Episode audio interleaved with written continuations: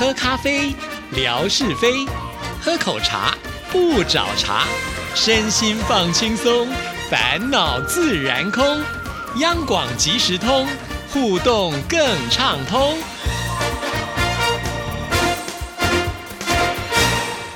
亲爱的听众朋友，大家好，欢迎收听今天的央广即时通，我是谭志毅。在今天的节目里呢，要来回复听众朋友的信件啊。先来看的这封就是小笨熊之超所写来的，志毅姐您好，今天写这封信是要感谢霞总还有陈莹两位听友，感谢他们来信到节目当中回应我提出有关小孩子的教育的问题。哇，看到这一段的时候呢，我自己个人也是觉得非常的感动哈。要不是呢，小笨熊之超呢有点名啊，我想可能霞总或者是陈莹应该没有那么的主动会想要呢分享自己小孩教育的问题啊。所以很感谢小笨熊之超用这样子的一个方式呢，也能够帮志毅来刺激听众朋友来信啊。好，我们再来看下一段，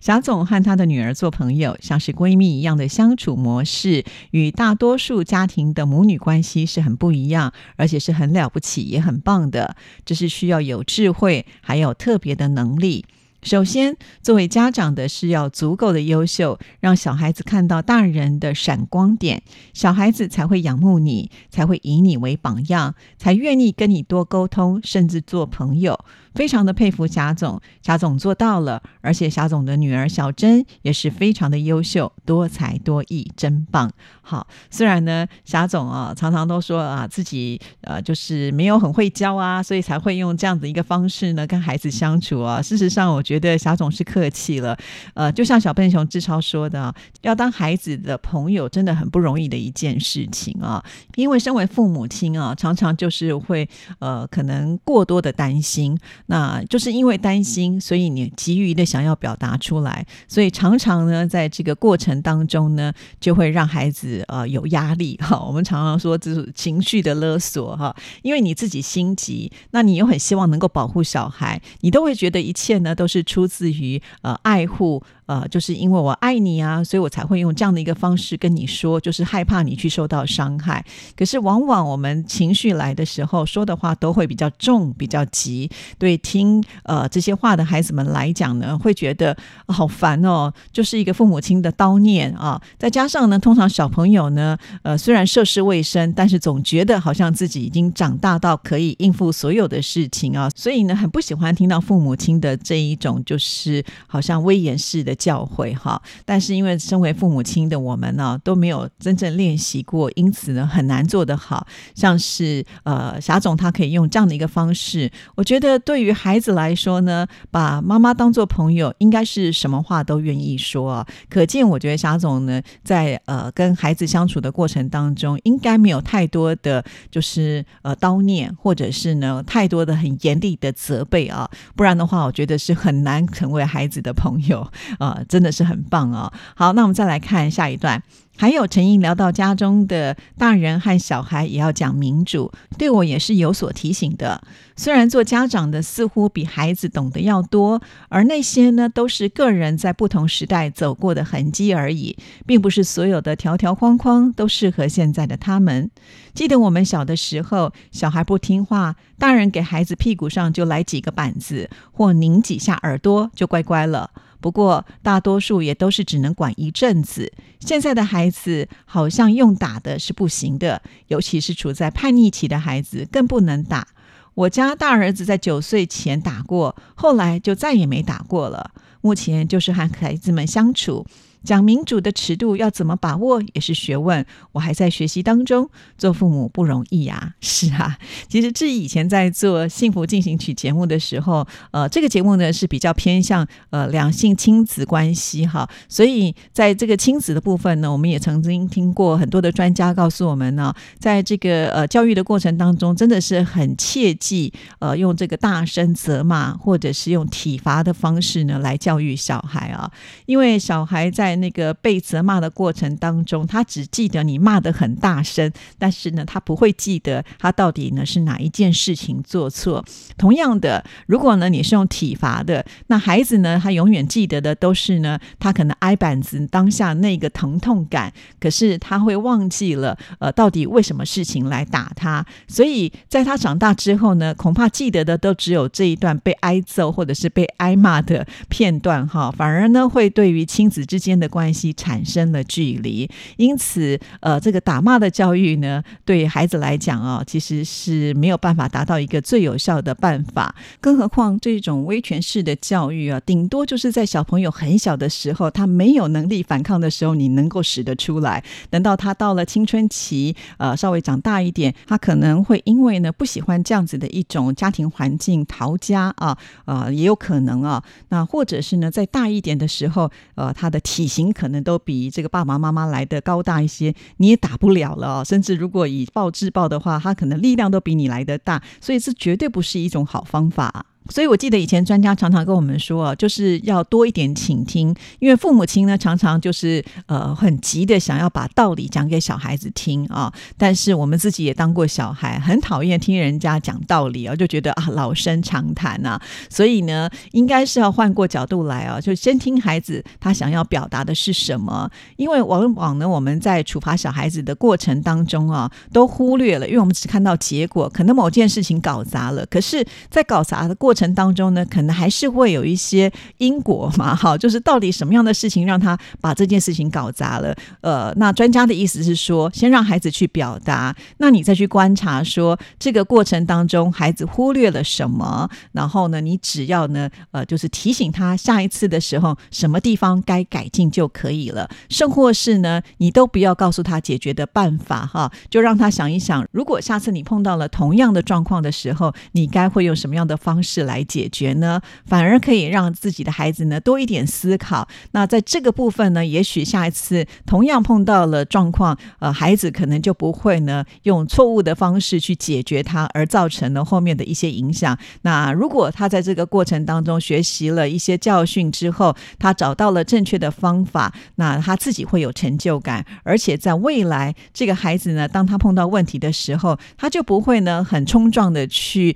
呃处理事情，反而。他可能会停下来，稍微的思考一下，该用什么样的方式去处理啊？其实这也是一种生活上的呃学习跟训练哈。所以呃，我们的父母亲真的是不要太着急的，就是直接告诉孩子正确的方法是什么，反而呢，应该是让他自己多去试一试了哈。那你听志毅这样讲，好像觉得好像志毅很厉害，但事实上呢，我在生活当中教孩子的部分也是挺挫折的，直到现在也是如此。所以呢，道理懂啊，那怎么样落实在？身上真的好难好难哈，这可能呢跟自己的一个个性啊，还有呢就是这个全家人在教育孩子的一个呃方法呢，是不是都能够相同啊？因为尤其这个父母亲呢，必须要站在同一个阵线上。也有人说啊，这个父母亲呢，一个要扮白脸，一个要扮黑脸哈。那当然了，呃，这个扮黑脸的他是比较严格的。那当然的孩子呢，当他真的呃在黑脸这边逃不过的时候，至少他有一个缓冲的白脸呢，是可以呢，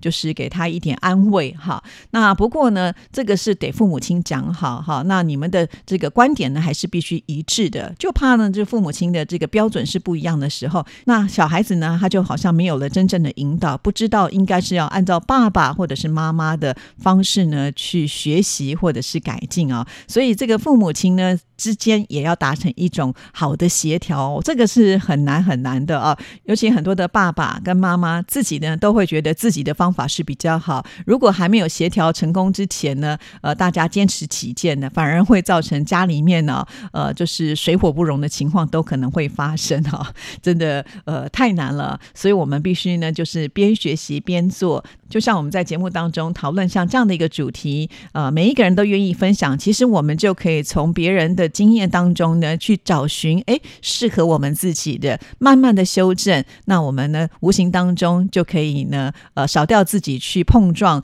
从别人的经验当中呢来提点我们自己啊。所以我觉得志超呢用这样的一个方式真的是蛮好的哦。好，那我们再来看下一段。我没有多少文化，也没有什么特殊的才艺跟技能，在孩子的学习方面，我真的不知道该怎么引导。孩子学习的成绩不好，一直都是有些担忧。我知道光担心也是多余的。好在霞总和魏红在微博的留言评论都有提醒我，孩子们的成长最重要是陪伴。我现在能做到的，也就是争取多陪伴他们。因为我家女儿是老大，也已经结婚出嫁了，所以我习惯给孩子们都晋升一级，称大儿子为老大，老二。老三，也就是老细，好，他这边还写一个待续。因为时间的关系，今天就写到这儿吧。等下一封信，我再来聊聊我听节目之后和孩子相处的一些改变。哇，听到这里，我就觉得小笨熊智超真的是太棒了啊！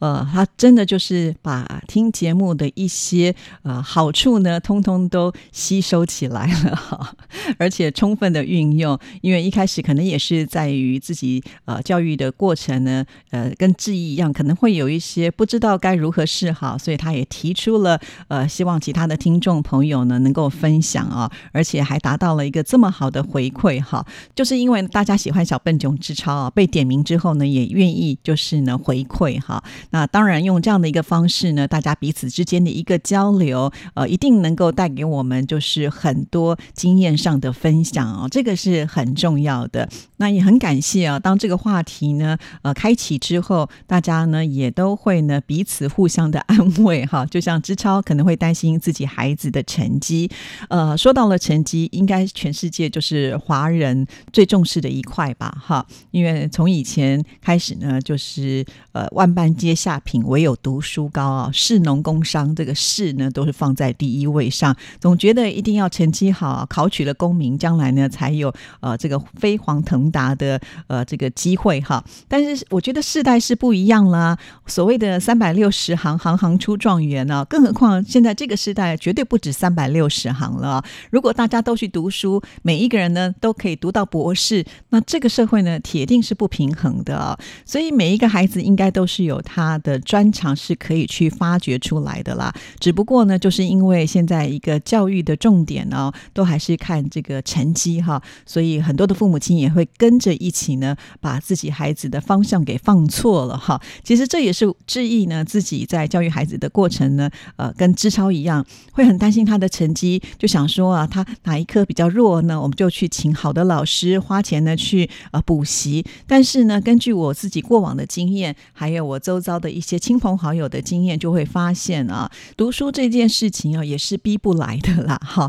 呃，即使你花再多的钱，请再棒的老师，当这个孩子自己本身提不起兴趣，而这些。好老师，或者是花的大钱啊，能够呢帮助他提升成绩的。比例呢会有多大？我想听众朋友应该都知道嘛，哈。唯有呢，就是当自己这个孩子知道呢他的兴趣在哪里，那他呃在这个过程当中呢，就会比较呃认同去做这一件事情。即便碰到了挫折，他都会想办法呢跨过那个坎啊，继续的努力。所以呢，找到自己的一个兴趣去发展，就是非常非常的重要。那孩子在这个小的时候的阶段，他自己比较难去寻找说自己的。真正兴趣在哪里？有的时候可能就是需要父母亲去帮助他观察。因此呢，为什么陪伴跟相处就这么重要了？哈，那当然我们还是有一些生活上的经验啊，可以判断的出来说，哎，好像我的孩子可能呢，他很有艺术的天分，就像小珍啊，他很喜欢画画啊。那霞总呢，就一直呢非常的鼓励他，尤其到了初三的时候啊，因为要考高中嘛，那他就带他去啊，到这个学校去，先让。他呢有一个目标哈，就是如果你考上的话，你就会在这样子的一个环境来就读啊。那让自己的孩子呢先产生了一些动力，因为毕竟啊，呃，念这样子的一个高中，还是要先比学科嘛。当你的学科达到了一定的标准之后，才会比数科哈。所以呃，这个就是一个激励孩子呢，再往前冲一点，你就有机会了哈。所以我还记得霞总之前也跟志毅说过啊，就是小珍呢，她在初三最后要考试的时候，真的是苦读啊啊。那你看，当孩子呢自己苦读有了一个成果之后呢，他也会知道这个天底下呢没有白吃的午餐了哈。什么事情呢都是必须经过努力才可能得来的哈。所以这样子就是一个非常好的训练。练哈，在呃沙总的身上、小珍的身上、在陈莹的身上呢，我们都可以找得到一些呃学习的方法哈。其实我相信小笨熊之超绝对都有，因此我很期待小笨熊之超的下一封信件哈，因为他说呢，呃，他修正了一些方向，然后呢就发现哎，在这个教育上呢也产生了一些转变哈，所以我们大家就一起来期待，当然也希望听众朋友也能够多多分享您的经验哦。今天节目时间到，就聊到这里，谢谢您的收听祝福您拜拜。